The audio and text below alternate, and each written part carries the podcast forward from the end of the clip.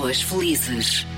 A minha convidada do 15 episódio do Pessoas Felizes chama-se Filipe Assis, é uma amiga de há muitos anos e uma mulher que admiro imenso. É natural que ela me trate por Suzy, porque esse é o, é o nome pelo qual os meus amigos me tratam. Portanto, no contexto da amizade, tudo isto é possível e faz sentido. Proponho-lhe então conhecer alguém que me impressiona pela sua voz, pelo seu sentido de comunicação em rádio.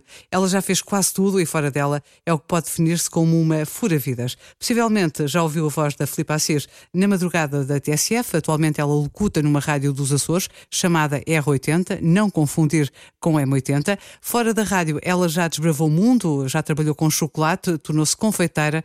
Foi um desafio, porque, e bem superado, porque não gosta de chocolate, embora seja doce. Olá, Filipe Assis. Isto vai ser muito complicado e eu treinei isto, mas ela fez questão de saber que eu, se calhar, já estava a pensar nisto. Ou seja, eu vi o caminho todo a pensar: vou treinar, vou treinar para não chamar de Suzy. Pronto, mas assim sinto-me muito mais confortável. Fica-se em casa, que Fica era a minha casa, ideia, não é? pronto. Pronto, vamos começar então pela tua infância. Nessa altura, já se adivinhava que serias aquilo em que te tornaste? Olha, eu vou-te dizer, eu quando era miúda lembro-me de ter sonhado que ia ser bailarina, lembro-me de ter sonhado que ia ser veterinária, ah, lembro-me de ter sonhado que seria advogada ou contabilista e lembro-me de ter dito que ia ser uma pessoa muito rica e que tinha que aprender a escrever muito cedo para saber assinar cheques. Assinaste que E é aos quatro bom. anos já escrevia. É muito bom. Já lia e já escrevia porque eu queria mesmo era saber assinar cheques. Não sei porquê, mas se calhar era uma coisa que eu achava que os adultos que tinham dinheiro podiam e, e faziam. Pronto. Isso é que era Ah, sonhar com o futuro. Verdade. E olha, e hoje não assino cheque absolutamente nenhum. Em todo o caso, eu lembro-me também da minha tia me contar que eu era mínima, para aí com os meus quatro anos. Eu passei grande parte da minha infância aqui em Lisboa, na calçada Poço dos Mouros, ali numa transversal à Moraes Soares, na casa da minha tia-avó materna. E a minha tia tinha um rádio antiguíssimo em casa. E eu passava horas que ela contava, eu passava os dias e não dava trabalho absolutamente nenhum, porque os meus dias eram passados em frente ao rádio a sintonizar. Por isso, isto se calhar já era, não é? Um sinal de que a rádio seria a minha vida. Depois, na minha adolescência, lembro-me da minha mãe me oferecer uma aparelhagem a mim e ao meu irmão, apesar de nós já termos uns giradiscos, mas de nos oferecer uma aparelhagem que trazia um microfone incorporado, tinha dois takes para podermos eh, gravar as cassetes. Nós gravávamos imensas emissões de rádio, das rádios piratas todas que surgiram por aí. Eu já ouvia o meu ídolo da rádio, que não és só tu, mas também a Teresa Fernandes, e então A grande Teresa Fernandes. a grande Teresa Fernandes, que eu tentava imitar quando ela estava no Correio da Manhã Rádio. Lembro perfeitamente bem, e eu Grande gravava, também. ouvia, gravava depois, ouvia, gravava depois, mas eu não sonhava mesmo em fazer rádio.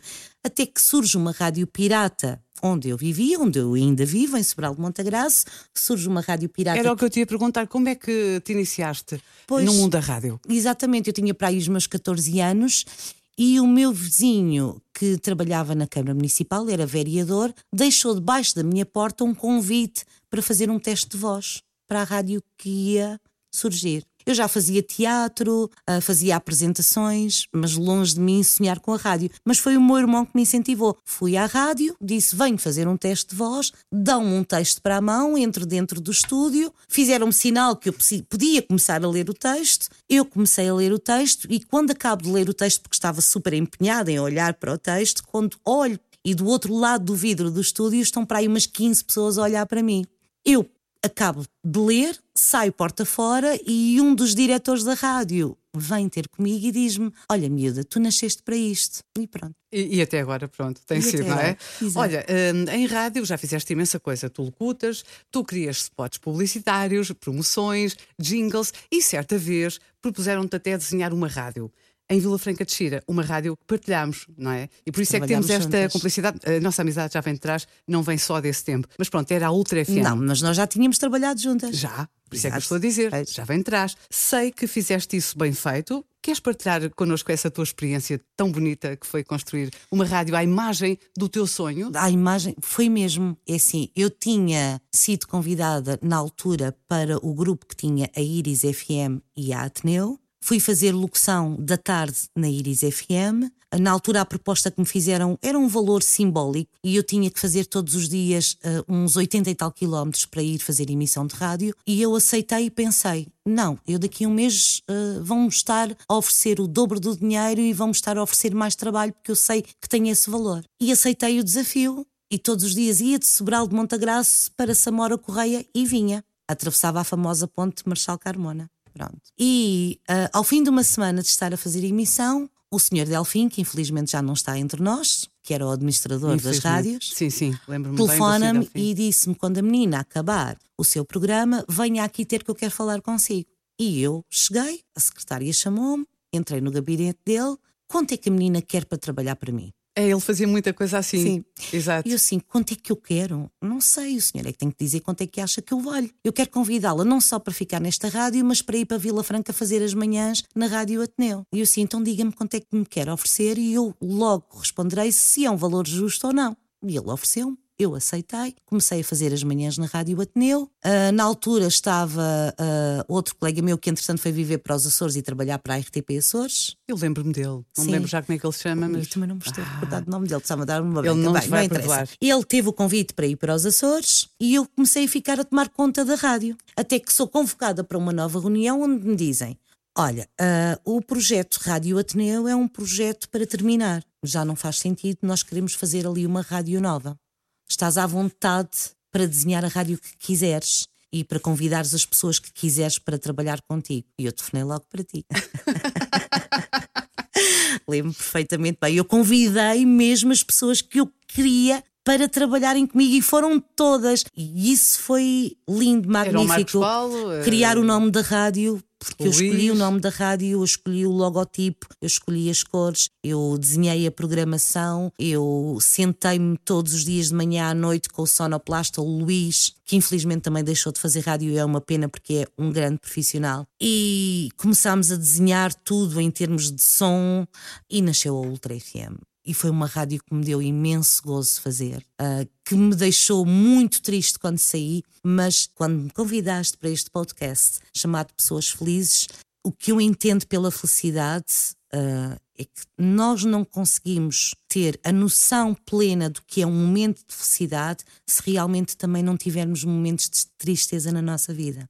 Porque não havia termo de comparação e seria E foi, fui muito feliz a criar a Ultra FM, a desenhá-la, a colocá-la no ar, a trabalhar com todos os profissionais que eu trabalhei. Custou-me imenso a saída, foi das piores sensações que eu senti na vida, porque se há uma. Eu nunca tive uma era grande. Era um filho teu, não era? É, não, eu nunca tive uma grande paixão em, em dizer olha, aquela pessoa com quem eu tive uma relação foi a grande paixão da minha vida. Eu nunca, quer dizer, fui sempre uma mulher de muitas paixões e achei sempre que estava muito apaixonada por aquela pessoa, mas na realidade, hoje, aos 51 anos, eu tenho a certeza que a paixão da minha vida é a rádio. Por outro lado, além de profissional, também és mãe, perdeste os teus pais muito cedo, o teu pai uh, aos 11 anos e aos depois a tua mãe, sim. tiveste literalmente que te fazer à vida. Na altura, a Mariana e a Adriana, as tuas filhas, agora umas mulheres, ainda umas meninas nesse tempo, pronto, estavam a teu cargo e, e tu, uh, entretanto, também perdes o teu irmão, que estava.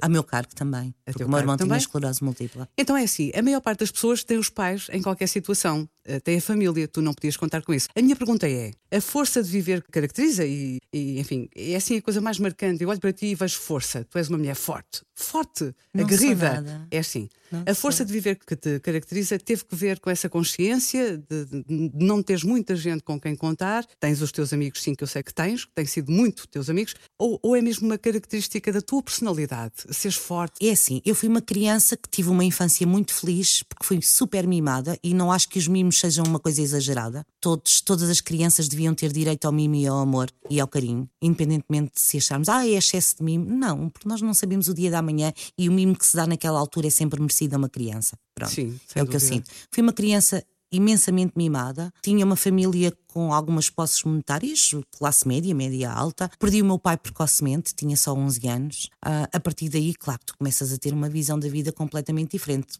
Quando és uma criança que perde o teu pai com 11 anos, achas que é tudo uma injustiça.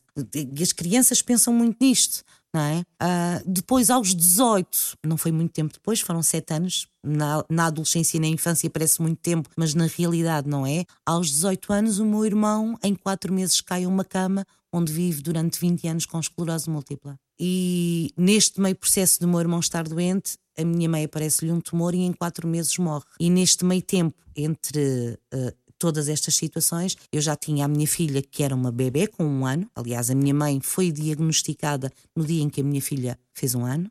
E quatro meses depois faleceu, e neste meio tempo eu descubro que estou grávida da Adriana, minha filha mais nova, e caiu-me tudo. Perdi o chão completamente, pensar que vou ficar sem a minha mãe. Tenho meu irmão que é acamado e que vai depender de mim. Tenho uma bebê nos braços e estou grávida novamente.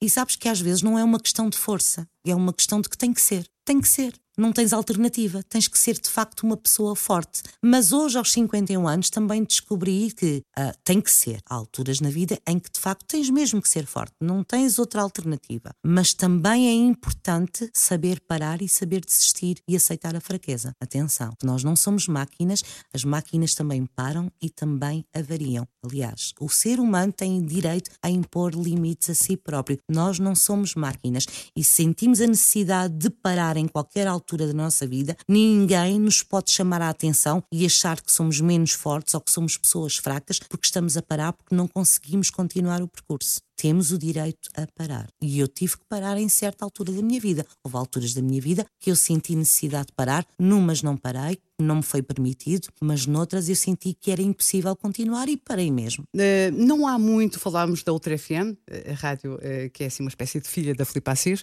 mas entretanto uh, deste o salto para Lisboa, para a TSF. E... Bem, nesse meio tempo dei outros saltos. Sabes que é uma pessoa muito importante no meu percurso da rádio. Não é só tu, mas tenho outra pessoa muito importante no meu percurso da rádio que é o Jorge Freitas. O Jorge Freitas. Foi aqui exatamente. do grupo. Sim. Pronto. Sim. O Jorge foi das primeiras pessoas a, a, fazer com que eu não perdesse a vontade de fazer rádio e de ir mais longe. Foi o Jorge. E com quem eu tinha estado sem muitas ligações durante muito tempo, mas há um dia que ele me diz: opá, tu não podes estar sem fazer rádio. E eu sei que estão a precisar de uma pessoa para ir para a TSF para fazer umas férias. Tu queres ir? Não, eu não volto a fazer rádio. Isso é um disparate. Tu és uma pessoa da rádio, tu tens que fazer rádio, Filipe. E nisto liga-me no dia seguinte. Eu já falei com o Mário Dias, o Mário Dias que é um grande profissional. Eu já falei com o Mário Dias, o Mário Dias uh, pediu para tu ligares para ele, eu já te mandei uma mensagem com o contacto do Mário Dias, se faz favor ligas para ele, e eu não liguei. Passaram uns dias, voltaram-me a ligar, mas porquê que tu não ligas e porquê que tu não vais? E ligam-me o Mário Dias.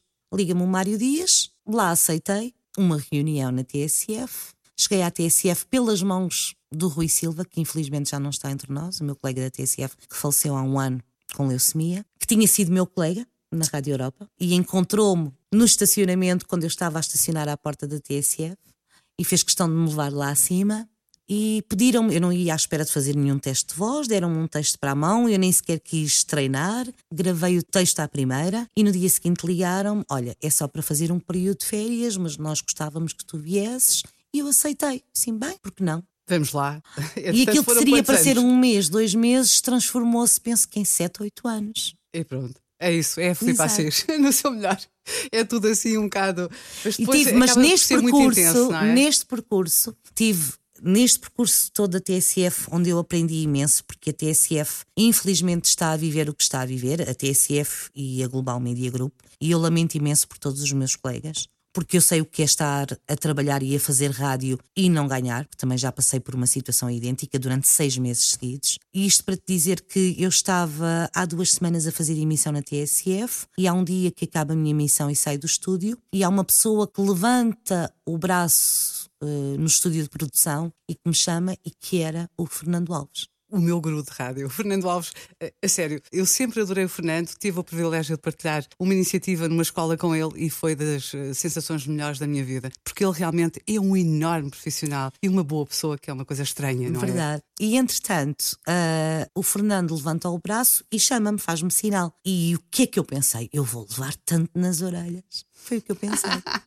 e aproximo-me, digo bom dia, Fernando, e ele assim: olha, é só para lhe dizer uma coisa. Eu gosto tanto de a ouvir. Os meus parabéns. É que eu gosto mesmo de a ouvir aqui. Já podias morrer no dia a seguir. Exatamente. Eu fiz o meu percurso da rádio até casa, lavado em lágrimas de felicidade, também existem, porque depois disto já não interessava mais nada. Eu fiz tudo o que tinha para fazer em rádio. Acho que é isso. E houve alturas na tua vida em que tu, uh, para além da rádio, não é? Tiveste de reinventar-te, ou seja, de encontrar outros caminhos para, uh, enfim, para a vida fluir, para a vida seguir. E um desses caminhos eu achei muito interessante e eu seguia muitas tuas eh, postagens uh, dos teus bombons, uh, porque eu acho que tu és doce. Tu és doce. Mas uh, ser. Mas não gosto de chocolate. Exato. Ser confeiteira sem gostar de chocolate nunca vi. Como é que surgiu a ideia de fazer bombons? Olha, isto, quando eu passei por aquele período que eu acabei de falar, de seis meses a trabalhar em rádio sem receber ordenado, eu vendi tudo o que a minha família me tinha deixado para continuar a manter o sustento da minha casa, a, a, escola das minhas filhas, tudo, não é? E poder-me deslocar todos os dias de carro para a rádio, até que chegou uma altura de ruptura total e eu não podia continuar porque não tinha mais dinheiro. E avisei o meu diretor: daqui para a frente não posso continuar a trabalhar, são seis meses sem ordenado e eu preciso de procurar uma alternativa para a minha vida. É aquelas situações em que tu não tens que ser forte, não é uma questão de escolha. É obrigatório. É obrigatório. Na minha rua havia uma empresa de limpezas e eu no dia seguinte levantei-me de manhã, bati-lhes à porta e pedi-lhes trabalho.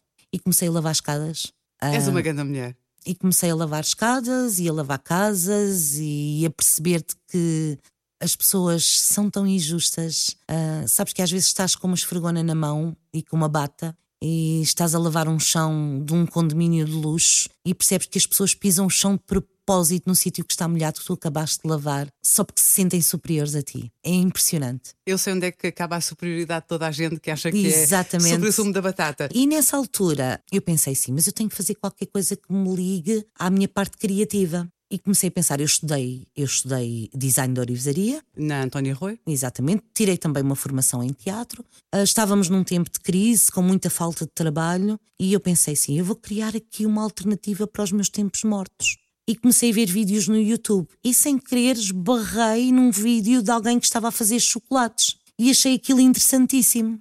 E assim, por que não vamos tentar? Claro que a primeira vez foi um falhanço total, porque eu até pensei que o chocolate se fosse ao forno. O chocolate vai ao frio. Eu não sei, não percebo nada disso, só gosto de comer chocolate, na verdade. E olha, e comecei a desenhar chocolates à mão, comecei a ver vídeos, a ver trabalhos, uh, comecei a criar, a criar, a criar, criei uma página nas redes sociais, comecei a, a receber encomendas e comecei a levar a coisa a sério. E no tempo da pandemia, foi a fazer chocolates que eu paguei a renda da casa e que me alimentei. Atenção. Que bonito. Eu ficava mesmo impressionada. Eu, eu, eu, eu vou-te dizer, eu tenho mesmo admiração por ti. Opa, não digas uma coisa, eu fico completamente. Tenho, tenho, tenho porque... Eu neste momento estou no lugar, e assim, eu estou num lugar complicado, porque normalmente eu ocupo o lugar que tu estás a ocupar. Isto para mim é um bocado complicado. Mas tu és uma ótima comunicadora. Está eu estou, bem, eu estou aqui a ver onde é que eu entro, porque tu realmente fazias isto sozinha, na boa. Na não boa, fazia boa. Nada. Sim, fazias. Olha, eh, fora do âmbito da, da rádio, também sei eh, que participaste ativamente na criação de uma associação cultural e artística, a Cacos, eh, no Sobral de Montagraço. Uh, e era este um sonho de há muito, que agora tornaste realidade. Eu tenho este sonho de miúda também. Aliás, mais ou menos desde a altura em que comecei a fazer rádio, que tinha 14 anos. Eu, posteriormente a ter começado a fazer rádio, fiz uma formação em teatro na Malaposta. Uh, sempre fui muito. Estudei design de orivesaria e estudei arte e design, ou seja, as artes sempre tiveram no meu mundo, assim como a parte da escrita, que sabes que eu também sou muito ligada à poesia. Entretanto, eu tinha este sonho há imensos anos e, sem querer, numa rede social, há um rapaz que eu conheci sem querer através das redes sociais que também tinha estudado na António Arroio, cerâmica, e que me pergunta se não havia no Sobral, em Sobral de Montagraça, que é onde eu vivo, se não havia nenhuma associação artística. Eu assim, não há, mas pode haver. Tiveste logo aquela disso. ideia. E outro amigo meu, o meu sonho exatamente. E outro amigo meu que também é uma pessoa muito ativa e que é músico, meteu-se na conversa também e de repente criámos ali um grupo e isto começou na altura da pandemia. Entretanto, a coisa não se deu, não se falou mais sobre o assunto mas o meu amigo, este ano que passou no início do verão, diz-me: vamos arrancar com o projeto. A ideia afinal não tinha morrido, estava só Vamos arrancar com o projeto. E sim, vamos. E começámos a marcar reuniões, porque já havia também um grupo uh, que se reuniam semanalmente ou de vez em quando para, para fazer pinturas, arte. E então reunimos os dois grupos, começámos a conversar, começámos a convidar pessoas. Atualmente a associação está formada, já tem todo o processo legalizado, chama-se Associação CACUS, Coletivo Artístico Cultural Orgânico do Sobral. Ena, tão pomposo. E já estamos na fase de produção de pré-evento, porque lá para junho vamos ter o nosso primeiro evento que será um, um, evento artístico e cultural, onde vai haver música, uh, onde vai haver pintura, onde vai haver a parte histórica e etnográfica, onde vão haver uma, uma série de iniciativas, workshops, que, que eu prefiro chamar de oficinas. Uh, oficinas, uh, podcasts, Uh, estamos muito ativos e muito empenhados. Reunimos mais ou menos de 15 em 15 dias, de forma presencial, algumas vezes online. Uh, mas eu acredito que é um projeto que ainda vai dar muito que falar. E eu também, não tenho dúvida nenhuma. Depois não te esqueças de me convidar para ir lá ver. Pronto, tá um dos projetos que eu tenho dentro deste projeto é poder realmente, que é um sonho que eu também tenho já antigo e que nós chegámos a pensar em fazê-lo juntas, que são as rádio escola. Ai, o sonho de uma vida, o meu sonho de uma vida, meu Deus. Nós somos mesmo parecidas nisto. Mesmo. É, porque eu acho que eh, fazer rádio é uma coisa que se vai aprendendo, não é? Todos estes anos, todas essas experiências que nós uh, fomos somando, não é? Umas boas, outras mais, fazem de nós. Mas nós tivemos pessoas, um tempo útil. concluir, com uh, a obrigação de passar esta paixão pela rádio. Mas nós, nós, mas nós tivemos uma grande sorte, que é nós uh, nascemos no tempo das rádios piratas, onde o, o sonho se tornou possível. Foi... Pois, essa parte é muito importante, ainda bem que estás a tocar nesse ponto. E nessa altura, para pessoas com a nossa idade, 15, 16, 18, 20 anos, havia essa possibilidade porque havia muitas rádios locais a poderem dar essa oportunidade aos mais novos de iniciarem projetos de rádio, de começarem a fazer locução, de terem programas de autor. As coisas funcionavam de forma completamente diferente, não é? Do que é hoje. Ah, os giradiscos, as cassetes, não é? Tudo era completamente diferente. Também não posso diferente. mentir, eu acho que é extremamente confortável trabalhar, por exemplo, como eu trabalho aqui na M80, com uh, toda. Uh, ou seja, eu tenho que entregar o meu lado de comunicação uh, e o resto está aqui, para mim é muito confortável. Ah, eu também acho muito confortável. Eu não sou nada aquela pessoa saudosista que diz que dança é que era bom fazer rádio porque nós fazíamos. Não tudo tem o seu lado positivo, tudo tem o seu tempo, tudo tem o, o, seu propósito. E eu acho que este mundo digital vem nos ajudar imenso. Quando tu és um bom comunicador, quando tu vives o mundo da rádio, quando tens o bicho cá dentro, tu fazes com giradisco, tu fazes com MP3, tu fazes com digital, tu fazes sentado num sofá, tu fazes dentro de um estúdio, tu, tu fazes, fazes, rádio em ponto. qualquer lado. Não é? É. Até numa escada, é, como verdade. eu já fiz. Olha, uh, já realizaste vários sonhos, mas tu não és menina de dormir sem acordar. A minha próxima pergunta, que é que se adivinha, é: ainda alguma coisa que tu queiras muito pôr em prática nesta vida? Repara, não é na próxima, é nesta vida. Ai meu Deus, eu não estava nada à espera desta pergunta se há alguma coisa que eu quero pôr em prática nesta vida. Realizar, para além Olha, de tudo aquilo que eu já fui, fizeste, que é muita Eu coisa. tive uns pais maravilhosos. O meu pai, infelizmente, eu não pude desfrutar muito dele. A minha mãe foi uma mulher fantástica. A única coisa que eu fiz uh, no funeral dela foi dizer obrigada. Daí ver essa pessoa fantástica que eu tive a oportunidade de conhecer e que passasse pela minha vida. Eu gostava imenso de viajar muito, de conhecer o mundo.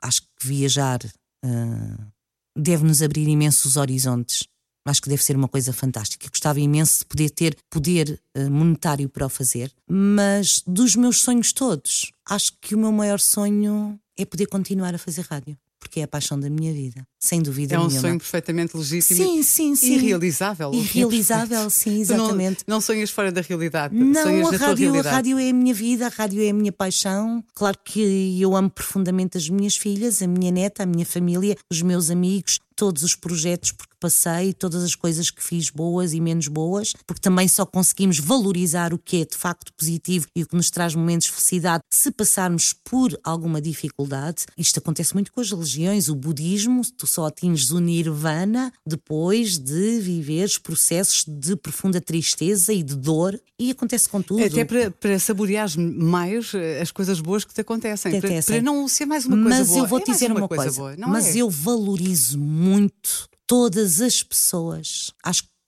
acho injusto que se tenha que para poder viver momentos de felicidade, saber dar valor à infelicidade. Acho verdadeiramente injusto, mas na realidade é quase assim. Mas eu valorizo muito as pessoas que realmente nunca passaram por grandes processos de dificuldade na sua vida, todos temos problemas, cada um com as suas dimensões e cada um a conseguir vivê-los de forma Sim, diferente. Não falamos é sobre as coisas, mas todos nós temos problemas. Exato. Todos nós temos. Mas Isto há é pessoas, certinho. é, mas há pessoas que realmente a- a vida as bafejou com alguma sorte, não é? Nunca passaram realmente por eh, perder pessoas muito queridas, ah, nunca tiveram dificuldades em encontrar trabalho, nunca tiveram problemas económicos. E eu admiro. Mas têm outros problemas. Mas têm outros problemas, mas eu admiro as pessoas que podiam passar ao lado de imensas coisas e que têm a imensa capacidade de calçar os sapatos do outro. Chama-se empatia. Essas pessoas, para mim, são de um valor imenso. Eu, durante a pandemia, tive um anjo que me caiu do céu e que eu gostava muito de dizer aqui o nome dele porque acho diz, que é mesmo mas merecido. diz, mas diz. Ele é conhecidíssimo, é músico, é o Rogério Charras. Ah, sim, conheço o Rogério, sim. Conheço, já me, já me mostraste e eu já ouvi também coisas dele, sim. E o Rogério foi das pessoas mais importantes da minha vida, que teve a capacidade, sem praticamente me conhecer de lado nenhum, dar-me a mão, apoiar-me, ajudar-me. Obrigada, Rogério. Não sei se tu vais ouvir isto, nem sei se te vou dizer se estou a dizer isto. Não está dito, agora é para a Está posteridade. dito, mas olha, muito obrigada, Rogério. És um ser humano único e fantástico. Com quem eh, eh, toda a gente se devia cruzar nesta vida, não é? Porque Exato, há tão, poucas pessoas com essa luz, exato. não é? É. As pessoas estão muito. É um ser de luz. Estão muito focadas nelas hoje em dia. Sabes o que é que ele me disse quando eu lhe disse: Pai, eu nem sei como é que tenho de agradecer, eu nem acho isto uma situação normal. E ele disse-me: Não, isto aqui é normal. Isto é que deveria ser normal nas pessoas. As pessoas serem empáticas, serem mais humanas. Tornarem o mundo melhor. O resto é que não é normal. Isto é que é o normal. E é isto. Para mim também. Porque eu estou sempre à espera do melhor das pessoas. E muitas vezes a desilusão é, É desilusão, não é? é. Mas agora já aprendi a viver com isso, que já cresci, já estou muito, muito crescida. É assim, na realidade, nós acabamos sempre, por uma forma ou de outra, apesar de, sabes que a inteligência emocional é muito importante. Às vezes nós somos pessoas muito bem estruturadas, muito intelectuais, muito comunicativas, ah, tiramos muitas formações, muitos cursos, muito tudo. Ah, mas se não tivermos uma boa gestão emocional, as coisas tornam-se complicadas na nossa vida. E eu também só recentemente é que comecei a aprender a ser ah, melhor gestora das minhas emoções. E acho que isso é muito importante. Eu gosto de Exato. abraços, eu gosto de afetos e, e não gosto de, de. Não gosto mesmo. Não gosto que as pessoas acham que o poder económico, o poder social, ah, lhes possa dar direito à falta de educação, de respeito e de empatia. Eu não acho que a felicidade seja uma coisa suprema, nem que possamos dizer, ah, eu sou de facto uma pessoa muito feliz. Mas é assim, se formos olhar para a vida num todo, claro que eu sou uma pessoa feliz. Eu estou viva, eu tenho 51 anos e apesar de todas as dificuldades que passei, eu estou aqui sentada. Eu tive o privilégio de ser convidada por uma das minhas melhores amigas para vir à EM80 ser entrevistada num podcast chamado Pessoas Felizes. Eu tenho a certeza que milhares de pessoas neste país davam tudo para estar sentadas aqui no lugar onde eu estou. Eu tenho duas filhas maravilhosas, eu tenho uma neta maravilhosa, eu tenho amigos fantásticos. Eu pude participar de projetos e coisas únicas na minha vida, de poder visitar lugares lindíssimos, de conhecer pessoas fantásticas, ah, de ter vivido no mesmo tempo em que o David Bowie criou música. e isso já é único e é, e é feliz. E estar aqui agora é de facto um momento de felicidade. Fazer rádio e ter tido a oportunidade de fazer aquilo que mais amo é felicidade. A felicidade não é plena, é pleno, é nós conseguirmos parar e pensar, de facto, eu tenho que me considerar uma pessoa feliz. Não tenho dúvidas. Tu tens das melhores gargalhadas que eu já ouvi na vida. Olha, mas ainda não me E, ri e- aqui. e das não mais. acredito. eh, enfim, porque estamos a ter uma conversa mais ou menos séria, sendo que estás à vontade, não é? Estás também em casa. eh, Pois, eu sinto-me é? em casa. Ponham-me um microfone à frente. Mas a verdade é que a Filipe Assis é uma das pessoas mais genuínas que eu já conheci. A nossa conversa, infelizmente, está mesmo a terminar.